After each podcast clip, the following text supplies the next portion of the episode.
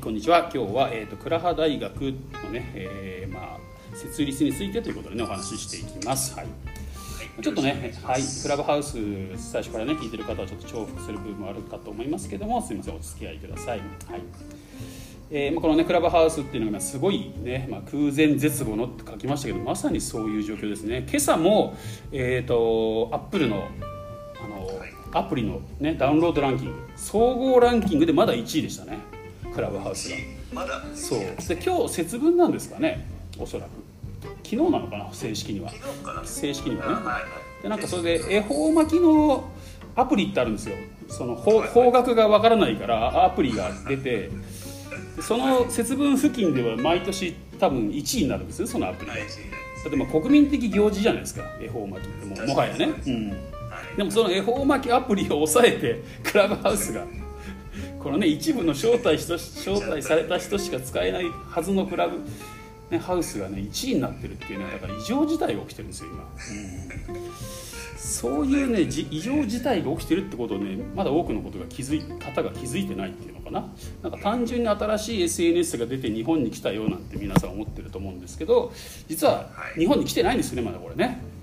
アメリカのアプリを日本人が勝手に使ってるっていう状況で、まあ、だから多分一番驚いているのはその運営さんたちなのかなっていうことでですね、はい、今多分世界の人たちが日本にすごく注目してるっぽいんですよね。そうなんですね、まあ、これだけ、はい、そう。で今朝ね今朝というか何なんだろうな。昨日ちょっと私夜ルーム立ち上げてまあ、そのまま放置してたんですよねで先ほどまで放置してたんですけど、はい、えーと、途中からねなんかちょっとけ私その経過が分からないんですけど外国人の方にルームが乗っ取られてなんかね喋ってるから消すマイ、まあ、スピーカー取り消そうかなと思ったらいないんですよスピーカーのところに、その人が。してマイクをオンにしてる人が誰もいないのに外国人の声がずっと聞こえてくるんですよ。あそう。ななな何を言ってるのかは全然分かんなくて。普通に話してるのかと思いきやなんかファッキンみたいな声がやたらと聞こえてくるんで多分なんか罵ってるんだろうなみたいな感じだったんですけど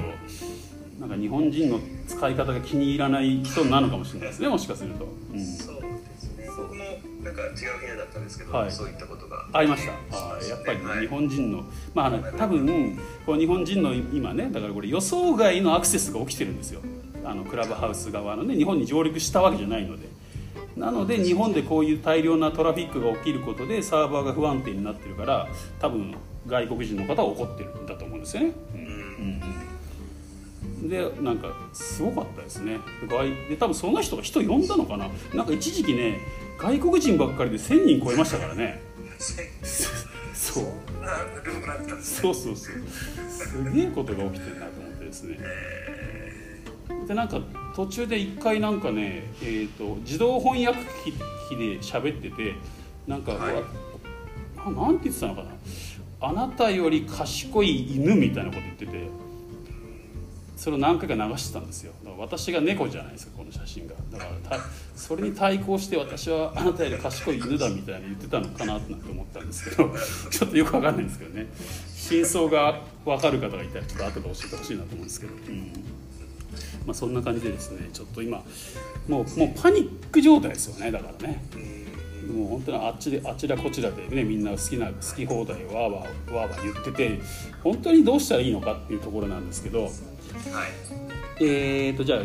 こうこれからねやっていきたい行動としての結論から言いますと,、えーと、やっぱりこのルームなんですよ、まあ、ルームって名前ですねクラブハウスではね、まあ、実質実質はライブ機能ですねこれね。ライブ機能。はい、はい、でライブを立ち上げて、えーと、人を集めることができるようになるっていうのが多分第一段階だと思うんですよね、うん、これまあ誰とでも話せるっていう素晴らしいツールなんですけどやっぱり人が集まらないことにはねできませんから、はい、はい、他のルームがですね。また外国人の妨害が入ってるこれすごいっすね。あんまり変なことバンされそうで怖いけどね。なんかで外外国人にね何人かねフォローされちゃったんですよ私。だから後でそれで通報されるのかなと思ってちょっとちょっとビクッとしてるんですけど今。目つけられたかもしれないもしかしたら。まあでもうちの部屋は別にあの規約違反なことはやってなかったと思いますんで、うん、そうですよね。そうそう別に相互フォロー強制しようとかねそういうやつでもなかったですし、はい、まあ大丈夫だと思うんですけどね、うん、はいなんだったっけ？そうそうそう。人を集めなきゃいけないただ人を集めようと思ったら自分のフォロワーをむちゃくちゃ増やす。かもしくは、えーと、複数人、まあ、チームですね。よく私チーム戦って言ってるんですけど人と協力して、えー、集客っていうかね、うん、呼びかけるっていうことをやっていく必要があるということなんですよ。ではいそう。ですねそうで一番簡単な集客法がですねこの一番下にねプラスボタンがありますよね。プラスボタン。プラスですね。右が2つからね、そうこのプラスボタンを押すことで、えーと、人にお知らせを流すことができるんですね。はいはいはい、はい、それでですね。ちょっと待ってくださいましたかね。これで私は言ってはい、でですねえっ、ー、とそれを一人でやってもですねすぐ上限に来ちゃうんですよ。大体ね1回に30人から40人ぐらいしか押せないので、まあ、もうちょっと押せるかな。もうちょっと押せるかな、うん、50人ぐらい。うんそうですね。ただすぐエラーが出ちゃうんですよ。はい。30人は全然エラー起きないですね。エラーというかあの赤、うん、そうそうそう、うん、なのでだから例えば1人でね30人にお知らせ飛ばすより、ね、5人で30人に年飛ばした方が絶対いいじゃないですか。うんうん、そうやってですねチームで集客していくっていうのが、えー、これからの多分スタンダードになっていくだろうなと思います。はい。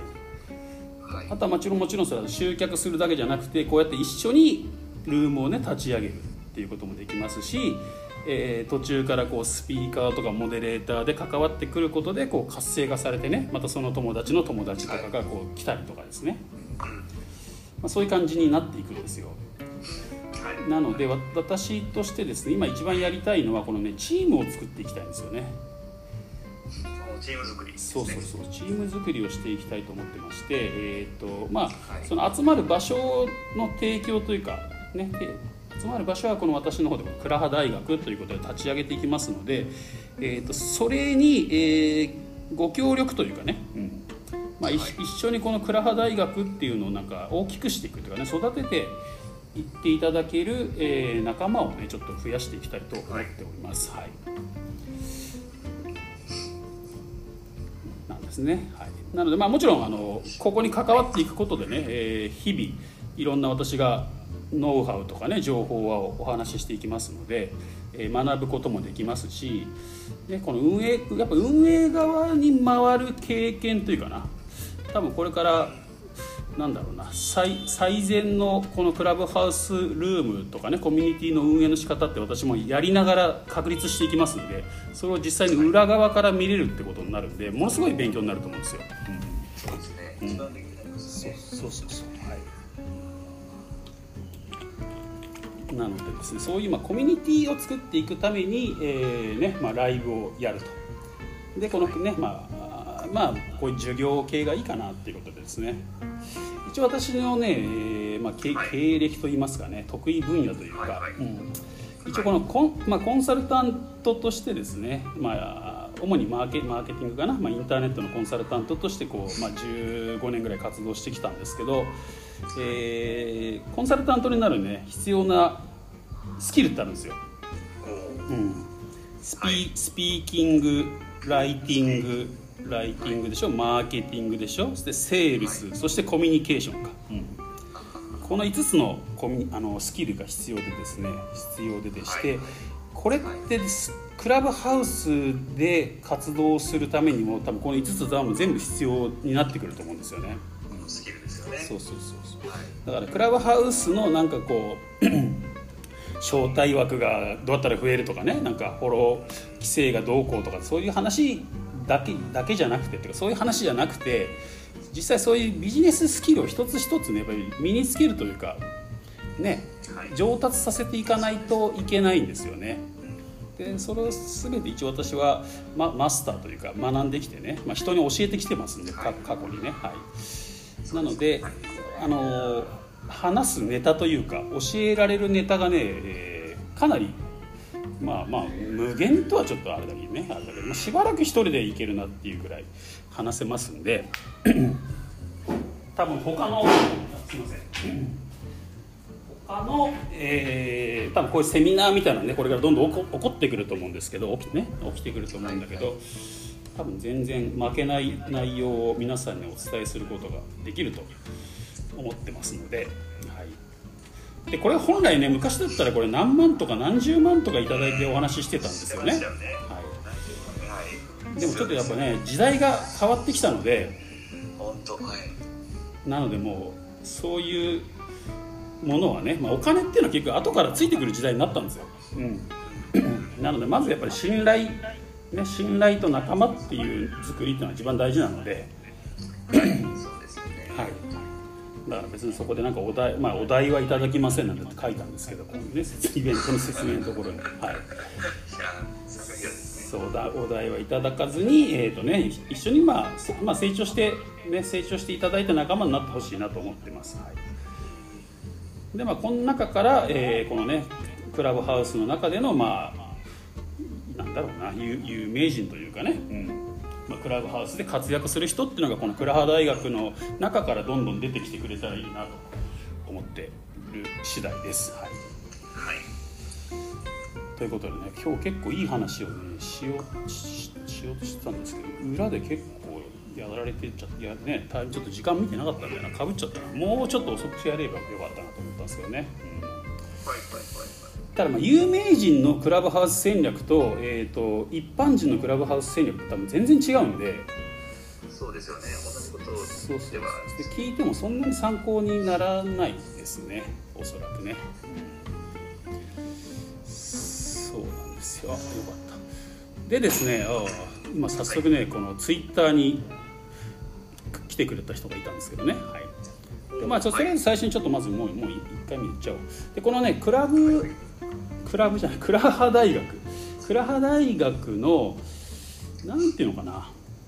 なんていう名前にしようかな。サポーターにしようかな。サポーターがいいな。サポーター、うん。うんうん、サポーターを募集したいと思います、はい。まあ、受講はもうただだから誰でもその毎日ライブ来れば聞けるわけじゃないですか。ね、それを、えー、サポートしてくれる仲間っていうのをあの募集したいと思ってます。サポーター。はいはい。まあ、仕事としては、えーとまあ、モデレーターとしてね一緒に参加してもらったりとか。モデレーター、はい、そうそうそう。あとは、えーと、この倉葉大学ねちょっとこれから、まあ、どういう展開になるかっていうのは、まあ、動きながら考えていきますけど多分複数のルーム立ち上げたりもしていくと思うんですよね。そうした時にそのルームの立ち上げとかねモデレーター手伝ってもらったりとかねまあ、そんな感じでですねやっぱ人が多ければ多いほどこの打てる手っていうのが増えてくると思いますんで、えーと、まずまずサポーターだな、うん、サポーターを募集したいと思います。はい。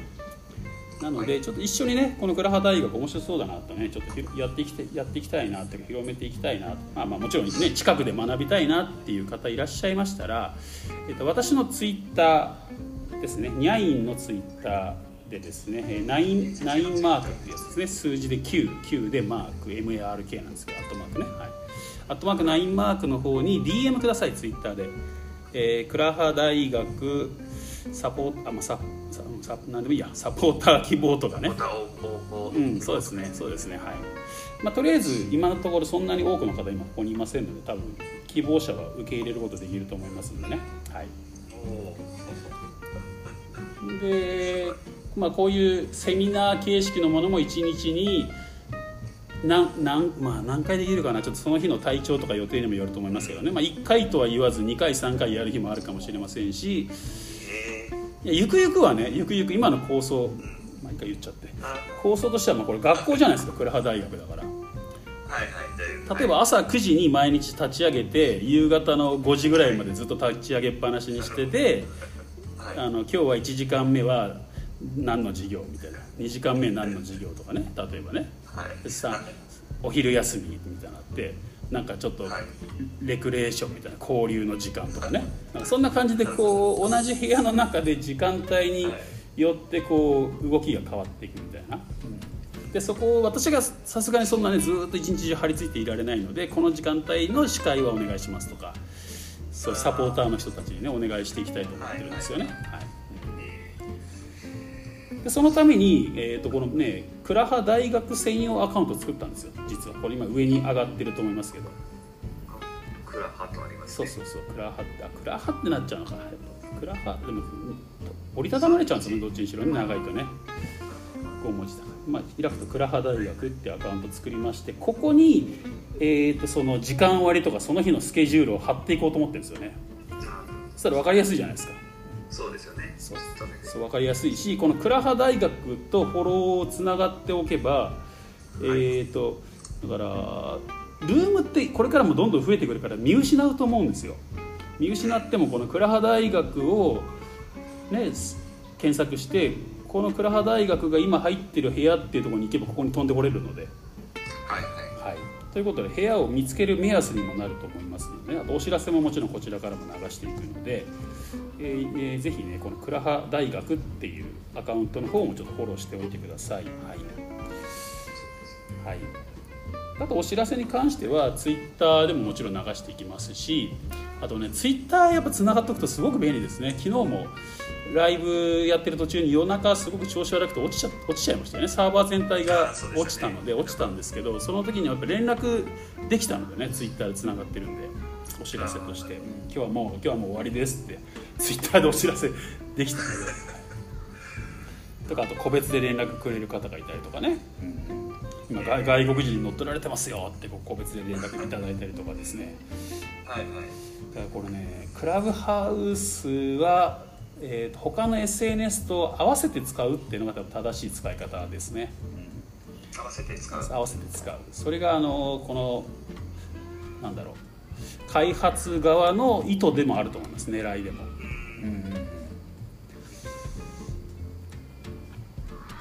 うん。ね、あえて不完全にしてあるっていうね。結局も文字も打てない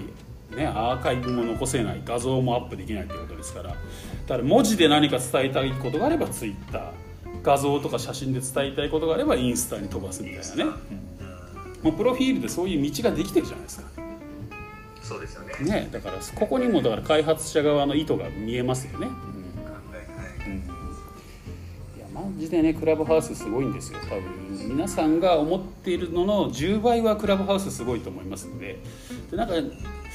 なんだろうなみんなねこれ一過性の流行りでねあと1週間もしたらもう落ち着くんじゃないですかとか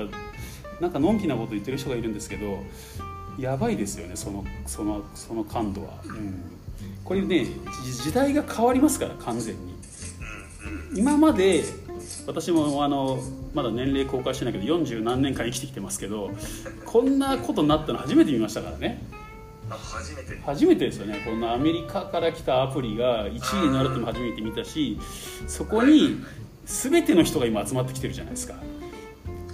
芸能人から YouTuber からインスタグラマーからツイッターの人からね、はい、TikTok から。ここれが一度にこんな集まってきてそこでこうバトルロイヤルが始まったなんてこんなのは初めて見ましたよね。うん、そうでねなんかちょっとこうやってライブしたら何千人とかすぐ集まっちゃうとかありえないことなんで。予告予告もないわけですからね何もね。ゲリラですからね。そうそうそう。これってすっごいことなんですよ本当に。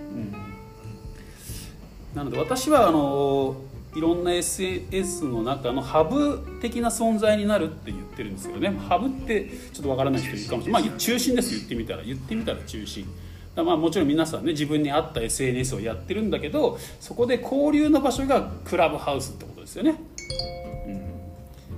交流の場所そしてあとまた新たな出会いの場所ですよね、はい、っていうのがクラブハウスっていうことでこれは絶対に残っていくと思います。残っていくっていうかまだ日本に来て上陸してない状態なのであの、ね、これ本番はこれからですからね。そしてこれあの、ね、芸能人とか著名人の方はそんないつまでもクラブハウスにつきっきりになってられないんですよ。当たり前だけど。だってこれ今まだ一銭も生み出さないじゃないですか。ね、ここで何時間も喋ってますけど今面白い面白いって言って。でもそんなことやれないはずなんですよ。だしなんかちょっと芸能人の人のあれが減ってきてる気がするんですけど多分事務所に怒られてんじゃないかなと思うんですよね。あおそ らく、うん、そうそうそう。だからね今のやつは最初の流れなだけだってこれからはまあ一般人っていうかね我々がどんどんこういうルームを立ち上げてえっ、と今何人いるの？でもちょっとまあ少なめではありますけど1234567でしょ28、まあ、30人ぐらいですけどまあでもこれ30人を多い少ないと見るか多いと見るかっていうところなんですけど私はね多いと思いますこれ。多いと思ってます。そう。だってねただこういうことやりますよっていう通知飛ばしてるだけですから。そうですよね。ねで何も前情報なく人が30人集まるってすごいことですよね。これリアルなイベントとかセミナーとかで30人集めようと思ったら結構な仕込み仕込みが必要ですよねそれだけはい。そう朝起きてあ今日セミナーやろうかなってじゃあ部屋30人のところ、まあ、まず部屋30人のところ今日ねやろうかなと思って抑えることは多分まず難しいし。そうそうこれ無料ですからねこれね。しかもね。セミナールーム抑えようとかね思ったらお金かかるし。まあまあズまあまあじゃあ Zoom あるじゃんって言われるかもしれないけどじゃあ Zoom で同じことやろうと思ったって誰も来ませんよね。自分がメディア持ってなければ。ねなんか持ってれば別だけど持ってたとしても多分来ないだろうな。私のツイッターが5000人ぐらいですけど多分今日じゃあねこうやってお昼12時からズームライブやりますよって言ってもせいぜい5人ぐらいしか来ないんじゃないかなと思うんですよね。来てもね。うんっていうとこなんですよ。でですねこれねまあまあちょっといいか、まあ、セミナー集客法とかねいろいろ私も人に教えてきてていろいろあるんですけどあのこれね名前何でしたっけ？ああの遠藤さん。遠藤。はい。遠藤何さんでしたっけ？あのナンバーワン集客法の。こういう時にね他の SNS だとねコメントでコメントで助助けが入るんですけど。え 遠藤集セミナー出てくるかな。ちょっと待ってください。せっかくだから正しい情報を伝えたいセミナー集客。じゃんあ出てきた。遠藤明さんだ。遠藤明さんのですねこれ、まあ、ちょっと古い本なんですけどね。たった5人集めれば契約が取れる。顧客獲得セミナー成功法っていう本がね昔ブレイクしたんですけど。はいはい。言ってみたらねこれ5人こういうセミナーに5人集客できたらビジネスになるんですよ。実はだからだから Zoom ってすごいなと思ってたんだけどね Zoom だったらすぐできるじゃないですか。ただでもその Zoom でセミナーしようと思っても5人集められない人もいるんですよね。ねつながりとかなんかなかったら。でもクラブハウスだったらタイトルとかちょっと工夫したりとかね、まあ、ちょっとフォロワーを、ね、今のうちに増やしておけば集まると思うんですよ。ますね。集まりますよね。そうそうそうそう。だからねそういうこともできたりとか今までのこういろんなノウハウがねこのねクラブハウス上でね有効だなと思っててですね、はい。まあ、こういうねちょっと小技というかね そうそういう小規模なところから大きなところまで私もいろいろ経験してきてるので、えー皆さんにねお伝えできることはたくさんあるなと思っております。はい。なのでね、えー学んでいただきたいですし、まあ、一緒にねちょっとこの回をでこの回が大きくなればあの私にももちろんメリットありますけど皆さんにもメリット絶対ありますからね。そうです。ね、うん。はい。でそうそう、まあ、中中にはその中からね先生デビューとかね講師デビューしてくれる人も出てくるでしょうしはい。そしたらねあの倉ハ大学認定講師みたいな感じで名名乗ってもらったりとかね、はいはいはいはい。ああのサポーターになった人はねもうねプロフィールに入れてもらっていいです。倉ハ大学サポーターとか。おそうなんですはいはいはい。そうそうしたら呼び呼びやすいからこちらも、うん、そこで例えばこれあそうさっきのねあのピンをね飛ばすノウハウ。これすごく使えるノウハウなんですけどプラスボタンを押すじゃないですか下で。はいはいはい。そうするとね実はこのササーチ窓検索窓があるんですよねサーチ。ああります、うんそしたらここで、えーとね、このな名前に倉ハ大学って入れてればここで倉ハ大学って検索したらその人たちがバーって出てくるんでその人たちのお知らせ飛ばせるじゃないですか。なるほどですね、本当だね。もう出てくるそうそうそう。例えば今だったらフォロワーを増やしたい人とかが多いので例えばね相互フォローとか入れるんですよここにそうするとあの自分のプロフィールに相互フォローしますみたいな言ってる人が全部ここに引っかかってくるんですよ。出てくるんですよ。だからこういう人を呼ぶみたいな。すごい。こういうねセグメントっていうかね属性を絞って呼ぶ方法もあるんですよね、これは多分ねすごいですよねこの機能ね。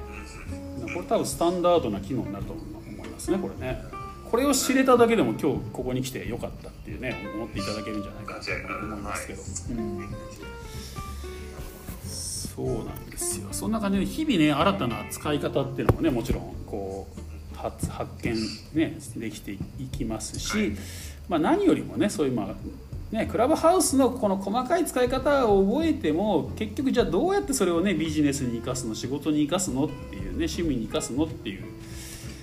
ところが分からない、まあ、戦略の部分ですよね、まあ、まあマーケティングって言ってますけどね、うん、マーケティングがやっぱり分からないと難しいと思うんですよ、うん、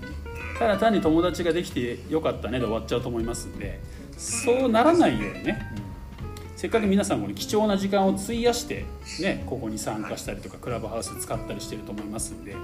あ、それがねやっぱ知らない人から言われてじゃあそれって仕事になるのとかそれってお金になるのって聞かれると思うんですよ最終的には、で結果的にねお金になったよっていうことをね、うん、教えてあげるっていうかられるようにね、まあ、なっていただきたいなと思ってます。はい、はい、あそこ肝心なこと言うの忘れてたな、はいはい、えーと、今日のタイトルのところにね、えー、好きなことで生きていきたい」って書いてますよね。好きなことで生きていきたい人のためのって書いてるんですけど。そうそうそう。これね、まあ、好きなことで生きていくって言葉はあの YouTube で有名になりましたよね、うん、そうですよね。今までこうマネタイズ難しいと思われてた分野でもね、まあ、趣味のジャンルでも、えー、YouTube だったら、まあ、いわゆる再生回数がね増えればそこで広告料が入ってくるっていうね、まあ、画期的なビジネスモデルですよね。あれが出てきたことで、まあ、もう、ね、今までお金にならないと思われてた趣味でさえお金になるっていうことになったわけですよ、うん。うんでまあ、そんな中、まあ、それに憧れる人っていうのも出て、ね、増えてきてで、まあ、好きなことで生きていくって言葉が流行りましたけどこれからの時代どうなるかっていうとねこれ好きなことでしか生きていけなくなるんですよ。しかなんですよ、うんまあ、なぜかというとやっぱ AI とかロボットとかねそういうものがあの発展してきますからあの人ができる単純作業というかねそういう仕事っていうのはほとんど AI ロボットに取って代わられちゃうわけですよね。うん、ということは我々が生きていくところところっていうのはさロボットとか AI は趣味とか持ちませんから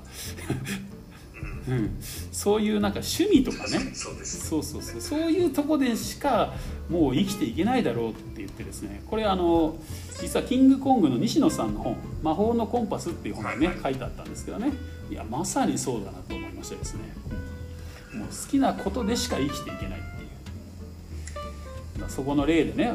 親父がねちょっとなんか好きなことで生きていきたいんだって子供が言ったらあのそれを叱ってるような親はダメだみたいな。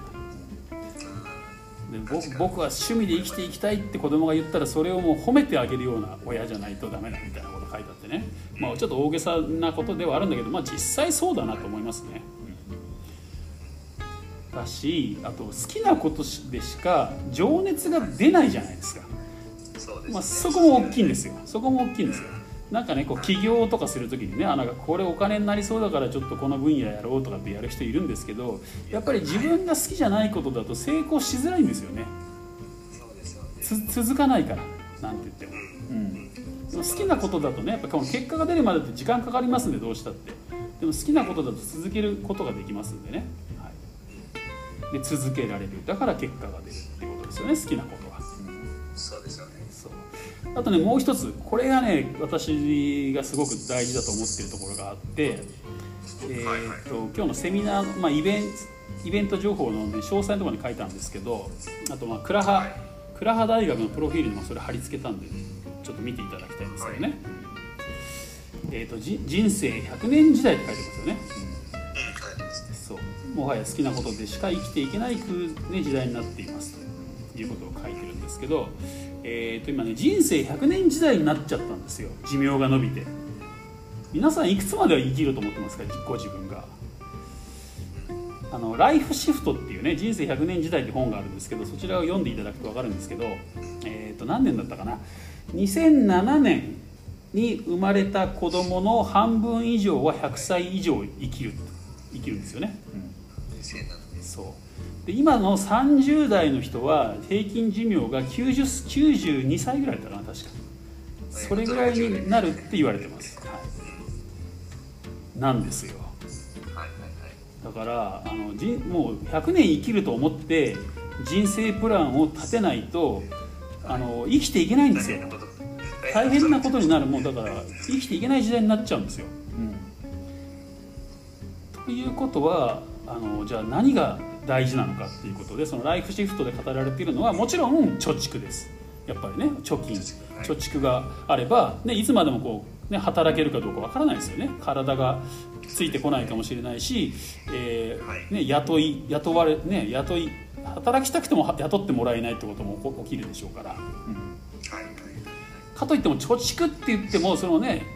6,、まあ、60代でもうなんだ？引退というかっていうのはまず無理でしょうね。60歳で定年なんて。だって残り40年無職で暮らしていけますかって話じゃないですか。相当のお金持ちじゃないと難しいんですよそれ、うん、だからやっぱり体が動く。うちやっぱ80歳ぐらいまでは働かなきゃダメなんじゃないかなと思うんですね。で最後の20年ぐらいはまあ働かずに生きていくぐらいのこう貯蓄をた貯めるっていうことでしょ？だから、まあ、まず貯蓄が大事。一応ね前提として。そして次が、えーと、スキルアップなんですね。スキルアップ。スキル。アップ。スキルアップをし続けるってことがすごく大事で。要するに時代が変わっていくわけですよこうやって。わずかに。10年ぐらいで。どんどんどんどん。だから一回何かのプロになったとしてもそれで飯が食えるのってもう限られてるんですよ年数がね。せいぜい10年20年なんですよだからその飯が食えてる間にその次の時代を見据えて新しいスキルをマスターしてないと生き延びれなんないんですよね、うん、スキルアップをし続ける。要するにだから学び続けなきゃいけないんですよ。学びつ学ぶのをやめたらもうあの恐ろしい未来が待ってるってことですね、うん。特にこういう、時代の変化が本当激しいので時代の変化にいち早くついていくっていうことがすごく大事でその感度がね時代の変化を感じることができる感度っていうのがすごく大事でそういう意味では今こうやってクラブハウスに飛びついてる皆さんっていうのはそこはまあ合格してますよねその線はね。多くの人ツイッターとかのね発言とか見てるとねやっぱりネガティブなコメントも多いんですよね、うん、あこんなの様子見てやればいいやとかね、うんそんなの流行るわけないよとか言ってたりするんですけどもその時点でアウトですよね。だって別にこれやることに対してのリスクって何にもないわけじゃないですか。でねこの早いタイミングで乗っかっておいてね、まあ、伸びなきゃ伸びないでしょうがないじゃないですか。ね。そういうチャンスも取りに行かないっていう時点でももうもうアウトだなと思いますねそういう方はね。そう。でそう学び続ける。ね。そうそう学び続けることでやっぱりそういう時代を読む感度って上がってくるんで結局時代を読めた人が生き残れるんですよね、うん、そうなんです。これすごく大事です。学び学びは続けなきゃダメです、はい、でもう一個書かれてる大事なことがねあの無形資産っていうのが書かれてましてですね。あ無形資産ですね、はい、っていうのは簡単に言うと人脈なんですよそう結局自分がそういうね新たな壁に当たった時にその壁を乗り越えていくために必要なものっていうのはやっぱり人脈なんですよね。うん、そのね友達とかね人脈が何かこうヒントをくれることもあれば、まあ、それこそ働き口を紹介してくれることもあるし、ね、だからこう人脈っていうのがものすごく大事だなって痛感してます。これだ長く生きていく間に一人じゃ生きていけないんですよもう絶対に、うん。まあ、だそういう意味では、ね、この一番小さいこうコミュニティの単位である家族っていうのがすごく大事になってくるんですけどね、うん、だからもうこれから今今2世帯とか3世代3世帯家族で出てきてますけど4世帯家族っていうのが普通になるみたいですねだからね。そう。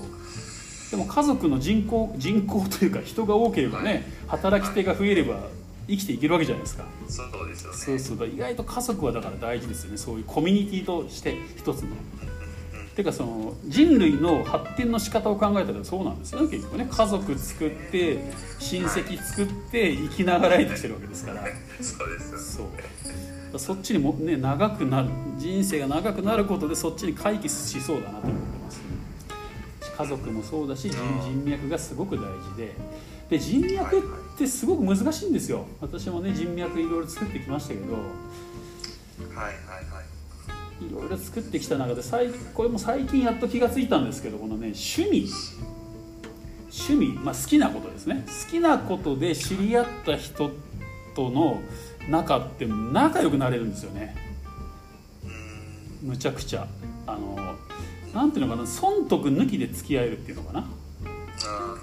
なんかそうそうそうしあまあまああまあなんていうのかなあと同級生っていうのも結構それに近いですね同級生、うん、同級生でも大事大そのライクシフトにも書かれてました。だ同級生大事だっていう。で趣味で会った人のことはライクシフトシフトには書いてなかったと思うんだけどそれ私がすごく実感してて、えーと例えば仕事関係で知り合った人とかねなんか同業者とかどうしてもなんかライバルみたいになっちゃうんですよ。いくら仲良くなってもねでなんか顧客が取った取られたみたいなこうなんかこう問題が起きたりとかね。だから同じ業界にいるとやっぱりどうしてもあこれでも先に言っちゃうとね向こうにやられちゃったらまずいからこれ言えないやとかね。なんかこういろいろブレーキかかったりとかして。なかなか難しいんですよ実は。あのすごく仲いい関係をしていくってね作っていくっていうのは、うん。ただこれ趣味で出会った人例えば釣りが好きだとじゃあ釣り仲間で集まりましたって言ったらそこにもう損得感情ないじゃないですか。ただただお互い釣りが好きっていうだけだから。で自分の好きなことについては語りたいですよね。そうなんですよね。ねだからか語りたいし聞いてほしいわけじゃないですか、うん、でそれでみんなでこう語り合って仲な仲が良くなっていくわけですよ。で実際仲が良くなっていった中でそこからまあまあ、ビジネスって言っちゃうとちょっとあれなんですけど実際自分が生きていく上で役に立つ人間関係に変わっていくんですよね。ちょっと私あれ見たことないけど釣りバカ日誌でしたっけ？なんかあるじゃないですか映画とか。はいありますあれ私見たことないですよ。これはあくまで想像上で言ってますからもしか違かったら申し訳ないですけど例えばなんかああいうところで社長とかと知り合ってるわけですよね釣りでね。はいでそういう人になんかなんか助けてもらったり多分してんじゃないかなって勝手な想像ですけど。分かんないけどそういうことが起きるわけですよ、うん、だから趣味とか自分の好きなことで仲間友達を作って増やしていくっていうのはすっごく大事だなってずっと思っててどうやどうやって作っていこうかなと思ってたんですよね。で私も、はいはいはい。えー、ツイッターもね競馬のあ私あの今趣味競馬なんですよ、はい。なので競馬の仲間っていうのを作って増やしていきたいなと思って、聞こえるかな？落ちちゃった。これあー三崎さん落ちましたね。他の人聞こえるのか大丈夫ですかね？聞こえてたらなんかマイクボタン押してもらっていいですかね？皆さんすいません。聞こえてますか？あ聞こえてるかな？よかったよかった。はい。大丈夫そうですね。はい。ありがとうございます。あありがとうございました。ありがとうございます。ちょっと続けますね、うん。で、えーとまあ、わざわざねツイッターで競馬のアカウント作ってちょっと人脈広げようかなと思ってですね、えー例えばなんかそのその週のレースでね勝った馬の名前で検索してその馬をでつぶやいてる人のとこいいねを押したりとかね。なんかそんな地味なことやって人脈広げようとやってるんですよ。ただこれねクラブハウスって、えーこの人脈作りというかね仲良くなるツールとしても適してますよね。ぴったりですよね。自分の好きなテーマでこれについて語ろうって言ってね人が集まってきてそこでこうやって上にスピーカーで上がってきてもらって喋ったら仲良くなりますから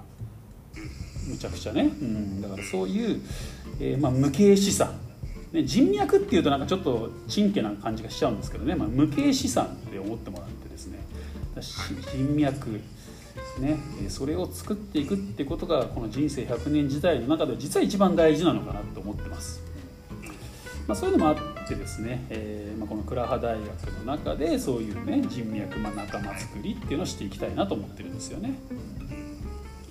でまあ集まってきた人同士でね、まあ、いわゆるよくありますよね分科会みたいなねなんとかはいなんとか部なんとか部みたいなね作っていってもらってもいいと思いますしね。はいなんかそういうねちょっとね大きな場所っていうのかな、うん、たまり場といいますか、うん、そういうところにこの倉葉大学がなれたらいいかなと。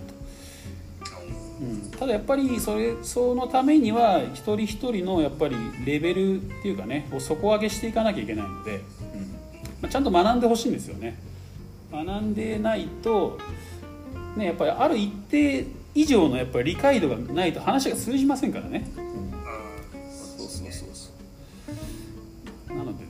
そういう意味で、えーと、皆さんの知識レベルっていうのかな、まあ、クラブハウスを活用するためのマーケマーケティングとかね、はい、まあ、そういうものを、えー、この倉葉大学の中でも。当面はねちょっと私が先生として、えー、皆さんにお話しさせていただきますので是非ね時間のある時は、ね、ライブ参加してきてください。であとまあ先一番最初にお話ししたんですけどこの放送は一応ね、えーと、ポッドキャストでも収録してます今同時にね。はいはいはい同時に収録してまして、えー、そちらの方も後日アーカイブで一応聞けるようにします。なのでもしね途中から聞きに来たとかねあとはなんか今日はどうしても用事があって聞けなかったなんて人はポッドキャストも聞けますのでそちら聞いていただけたらなと思います。親切でしょこれすごく。ねまだクラブハウスだとみんなそこまでやってないですもんね。なんかライブ聞きに来れた人だけラッキーでしたねみたいな感じですけど、うん、別にそんなプレミアム感出すつもりは私はないので。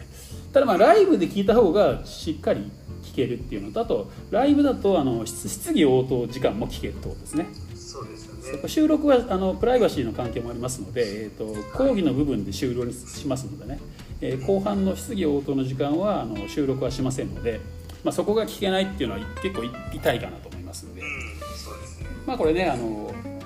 クラブハウスのいいところはながら聞きがねできるっていうことなのでね、まあ、テレワークしながらとか家事しながらとかでも聞けると思いますのでね。あのいや、はい。ね、エアポッツ使って、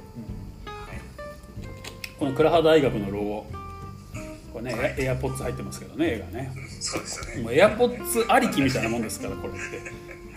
はい、これもね私がこのロゴね、はい、10分ぐらいで作りましたこれ私が